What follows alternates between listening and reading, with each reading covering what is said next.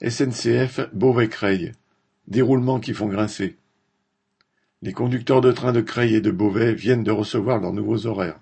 Ces roulements sont une occasion de plus pour la direction de la SNCF de dégrader leurs conditions de travail en leur imposant davantage de flexibilité.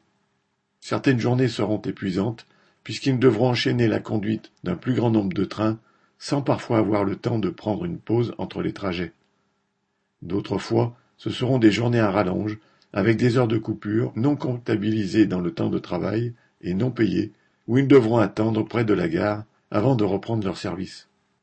En Allemagne, en Irlande, les cheminots subissent eux aussi des dégradations dans leurs conditions de travail et ils se sont mis en grève. Un exemple à suivre. Correspondant Hello.